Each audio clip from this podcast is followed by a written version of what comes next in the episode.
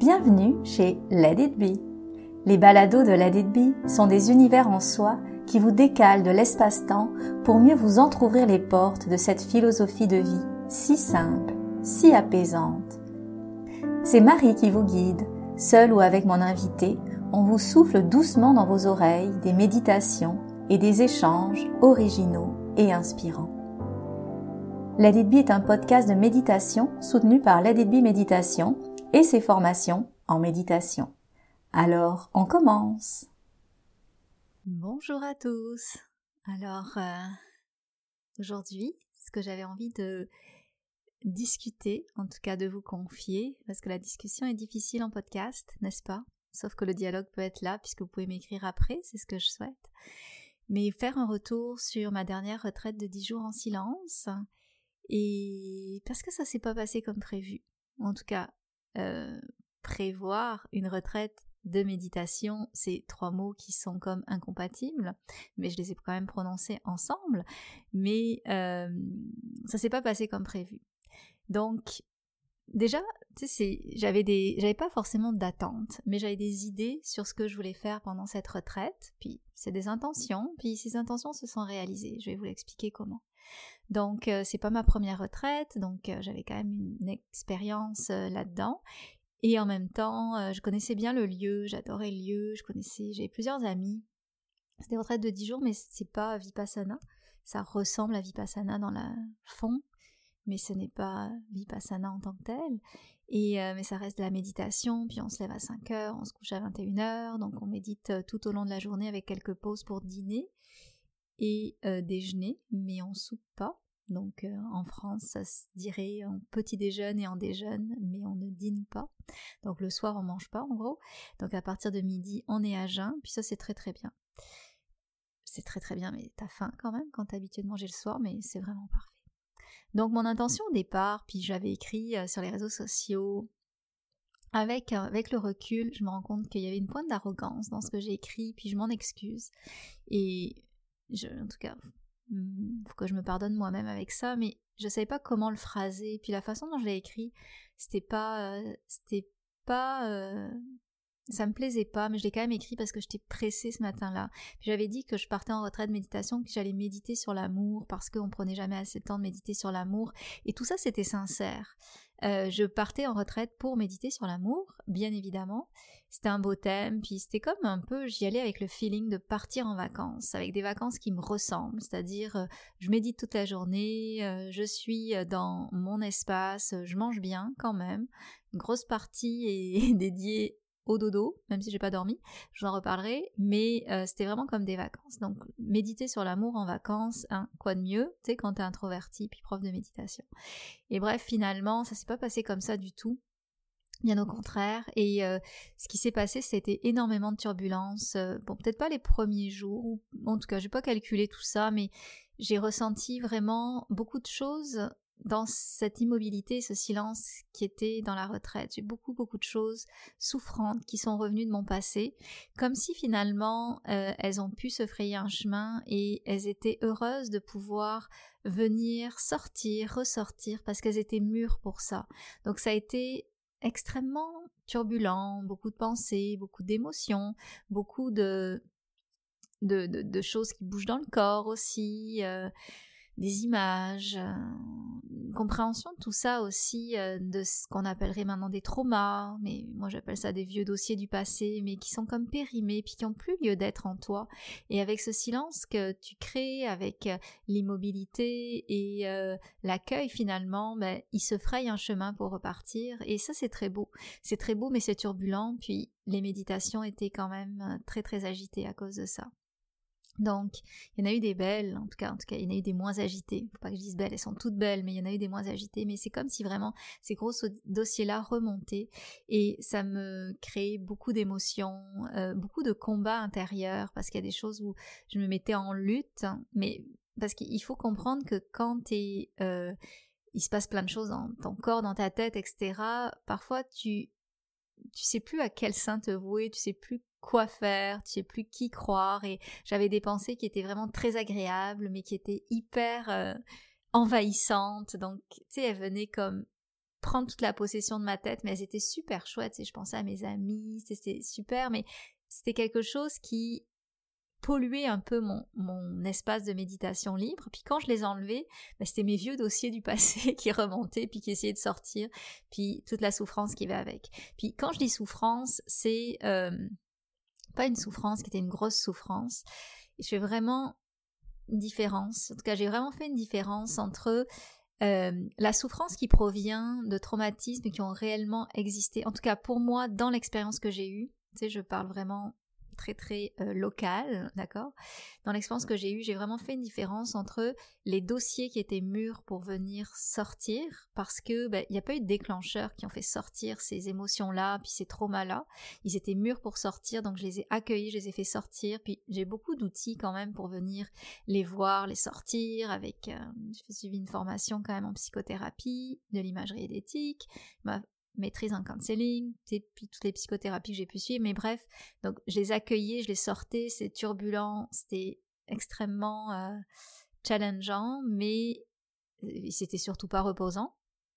Mais je peux pas dire que c'était souffrant, ou alors c'était une souffrance qui était très tenable ou qui avait du sens. Par contre, j'ai fait l'anxiété. Bon, pas beaucoup, tu sais, sur euh, peut-être, tu sais, on méditait 14 heures par jour, pendant 10 jours, peut-être fait 2-3 heures d'anxiété, mais l'anxiété, elle était extrêmement souffrante par contre, parce que elle provenait pas de vrais dossiers ou de traumas, elle venait de pensées, et ces pensées anxieuses avaient une façon de venir créer un inconfort et des émotions dans mon corps qui étaient difficilement tenables, ces anxiétés-là.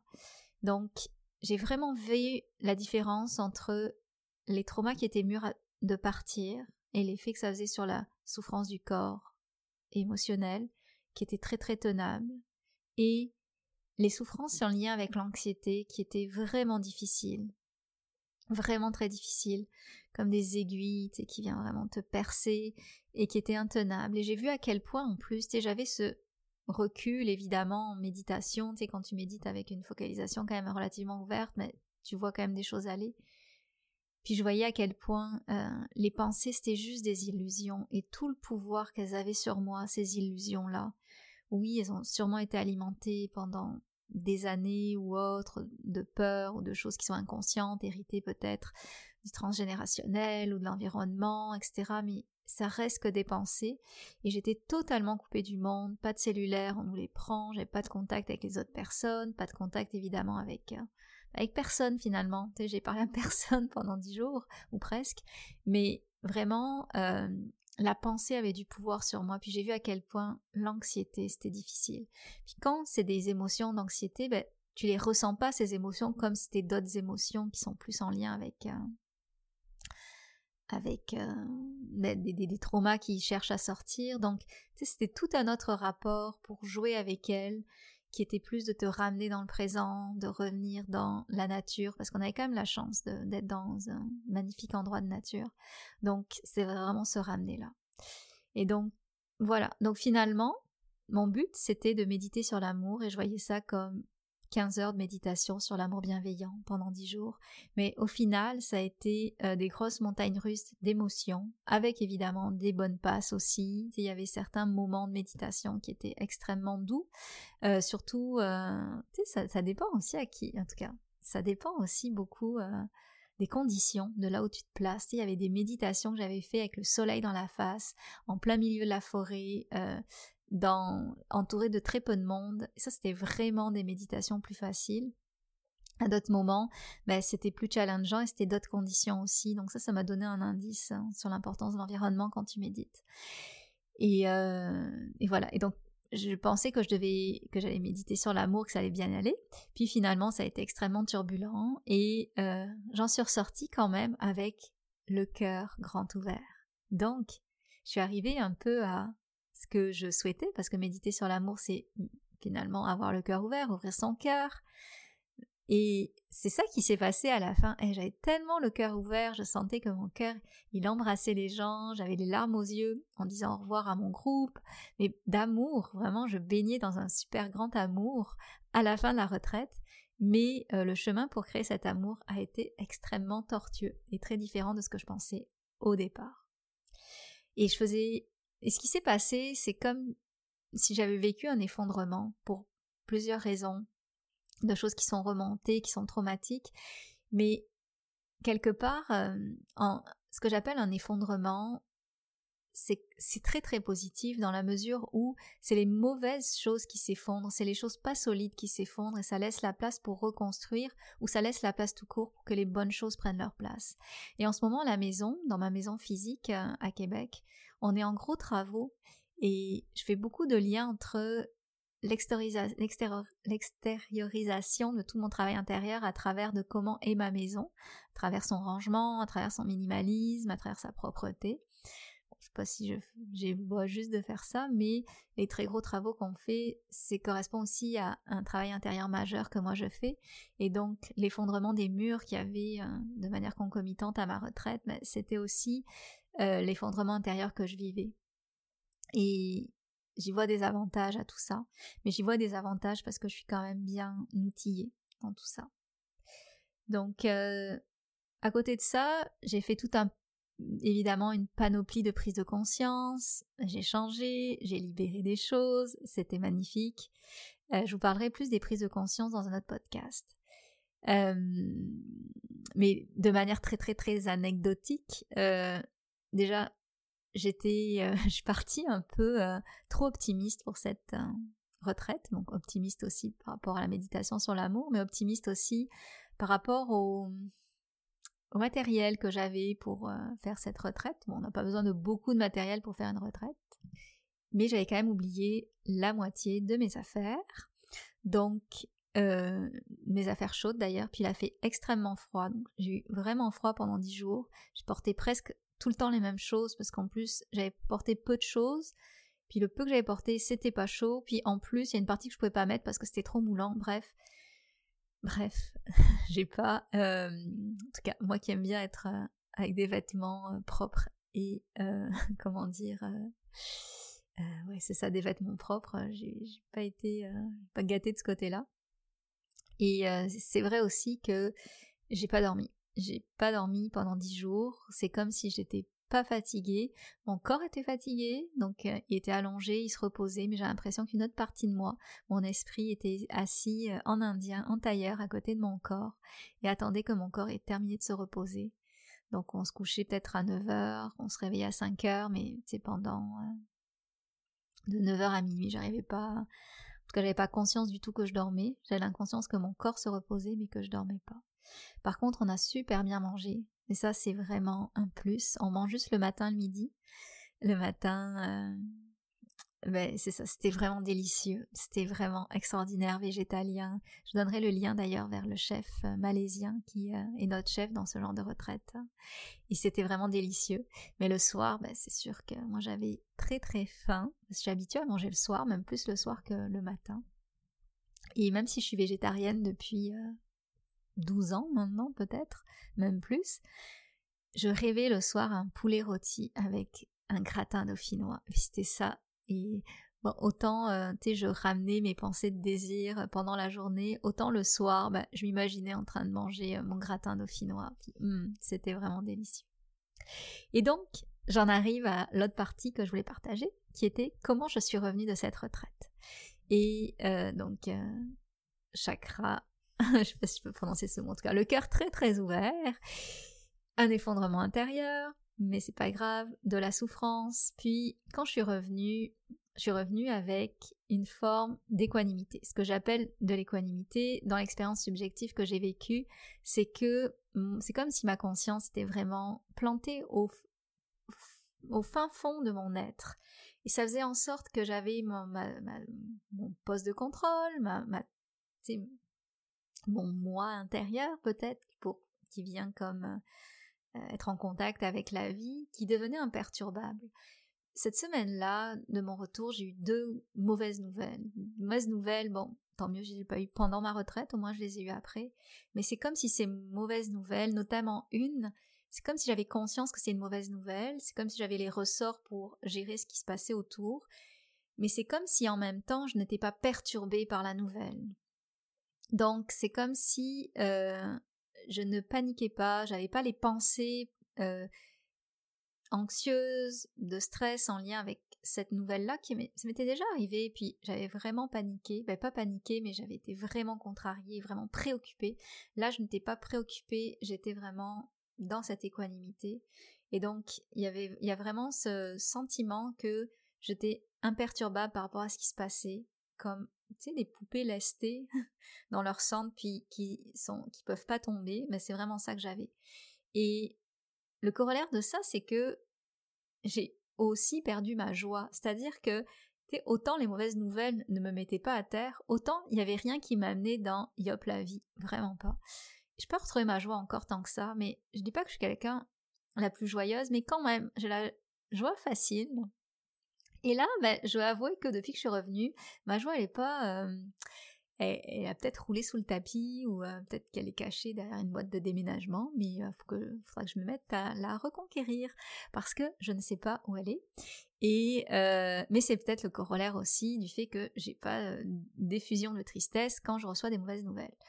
Donc je suis dans ce neutre là un neutre qui fait que je reste quand même super agréable avec mes amis, avec mes proches, avec ma fille, avec beaucoup de gentillesse, de patience, j'ai jamais été aussi patiente, mais voilà, il y a les hauts et les bas ont disparu, on reste vraiment euh, au, centre centre de la neutralité. Et à côté de ça, euh, j'ai surtout la première semaine, bon ça c'est un peu normal, mais j'arrivais plus à travailler, j'étais amorphe. Ma vitesse de réflexion est quand même assez rapide d'habitude et j'abats du travail facilement, mais là j'ai mis le triple de temps de ce que je fais d'habitude. J'ai fait des erreurs. Demanderai aux personnes à qui j'ai donné des formations cette semaine-là. Et, euh, et c'est ça, je sentais que vraiment ma vitesse de croisière avait beaucoup beaucoup diminué. Je me demandais si ça allait revenir ou pas. Mais bon, en même temps, c'est normal. Tu sais, t'as baissé tellement euh, la réactivité de ton système nerveux que bah, tout devient euh, tout devient plus lent. Je l'ai retrouvé, donc ça c'est quand même bien. c'est une bonne nouvelle. Je l'ai retrouvé depuis pas pas longtemps mais euh, je l'ai retrouvé. Et je suis même euh, bien plus efficace qu'avant parce que j'ai moins de pensées, beaucoup moins de pensées. Et à côté de ça aussi, euh, et à côté de ça aussi, ce que j'ai fait, c'est que j'ai aussi arrêté de méditer pendant une semaine. Je pense que ça m'était pas arrivé de ma propre volonté comme ça, me dire non, là j'arrête. Donc j'ai vraiment arrêté. Je je pouvais pas. Je que si je continuais à méditer, j'allais trop entretenir mon côté euh, équanime slash amorphe. Donc j'avais quand même cette volonté de me retrouver et de donc laisser aller un peu plus ce qu'on appelle le phénomène d'autoréparation. Et donc euh, j'ai arrêté de méditer pendant une semaine, puis ça fait juste 2-3 jours que j'ai médité à raison de peut-être 20-30 euh, minutes par jour, alors d'habitude c'est plus 45, 45, une heure, 45 minutes ou une heure. Mais euh, voilà, ça c'était mon choix, puis j'étais très fière d'assumer ce choix-là, de dire euh, non, là je, pour ma propre santé, je vais arrêter de méditer. Et, euh, et c'est documenté aussi dans la littérature, on n'en parle pas beaucoup, mais les grosses retraites de plusieurs jours de méditation, dix jours, ça peut abîmer. C'est parce que c'est tellement puissant la méditation que ça fait ressortir tout ce que ça doit faire ressortir. Et euh, quand on le vit euh, vraiment en conscience, euh, ben, c'est que ça use. Donc c'est comme un accélérateur. D'ailleurs, c'est un terme utilisé, un accélérateur, pour venir sortir tout ce qu'on a à sortir. Donc c'est vraiment magique, mais c'est quand même ça peut être troublant après quand on revient dans une vie plus séculière, puis c'est aussi troublant parce que on sait pas comment les choses vont passer. Mais bon, euh, moi finalement je regrette rien parce que je m'étais dit bon finalement si ma vie c'était ça euh, d'être comme ça mais c'était vraiment parfait aussi. J'accueillais ce que je vivais. Puis je pense que naturellement euh, introvertie comme je suis plus qui adore la méditation la solitude entre, même si je suis de plus en plus sociable bizarrement depuis 2023 bref on ne rentre pas dans ce détail-là. Mais je, trouve que c'est quand même ce qui me rejoint le plus, ce genre de vacances, entre guillemets. Alors, je vais vous parler d'une anecdote. On faisait notre euh, travail avec Patrick de faire l'exercice de la planification financière pour notre retraite. Puis on faisait deux scénarios. Le scénario si on était ensemble à la retraite, ce que j'espère, et le scénario où euh, ben, on était chacun de notre côté, puis on n'était plus ensemble à la retraite. Mais moi, tout de suite, qui m'est venu, c'est que, si je suis plus avec Patrick à la retraite, ben, je serai en retraite de méditation longue, de un an, trois ans. Donc finalement, je calculais mes besoins, puis ils n'étaient pas si gros. Ils n'étaient pas si gros, mais j'en parlais après à, une amie de ça. Puis elle me dit Ah, mais non, mais t'as quand même Sophia, tu peux pas partir en retraite de trois ans de méditation. Ben oui, mais on peut quand même sortir, peut-être en tout cas. Je, voyais ça comme si j'allais être beaucoup moins dans une vie frénétique si je n'étais plus en couple à la retraite. Mais bref, tout ça, c'est du futur. je vais pas. mais j'ai trouvé l'anecdote. La première pensée était quand même intéressante. Donc voilà, c'est ça que je voulais vous partager. Il y a plein de prises de conscience aussi que je veux vous offrir, vous redonner, et ça fera l'objet d'un autre podcast. Alors je vous remercie beaucoup de m'avoir écouté, et je voulais vous dire que les portes de la 21e cohorte de professeurs de méditation, de formation pour devenir professeur de méditation pleine conscience et avec les images, elles sont ouvertes. Et donc ce sera en septembre. J'ai 20 places, il y en a 8 qui sont déjà parties, 12 qui sont disponibles. J'ai pas fait de pub encore. Euh, les choses se placent, euh, les bonnes personnes arrivent avec le bon profil, c'est-à-dire des personnes qui méditent déjà depuis minimalement un an et qui ont déjà une formation, qui travaillent dans un domaine qui est synergique avec la méditation, comme par exemple la relation d'aide, la santé, l'éducation, le coaching ou autre. Donc euh, voilà, je vais vous mettre toutes les informations pour postuler si ça vous intéresse sur les notes du podcast et n'hésitez pas aussi à m'écrire pour avoir de l'information et me poser vos questions. Alors je vous remercie infiniment de votre écoute et j'espère avoir des retours sur ce podcast-là. Je vous souhaite une belle journée. À bientôt.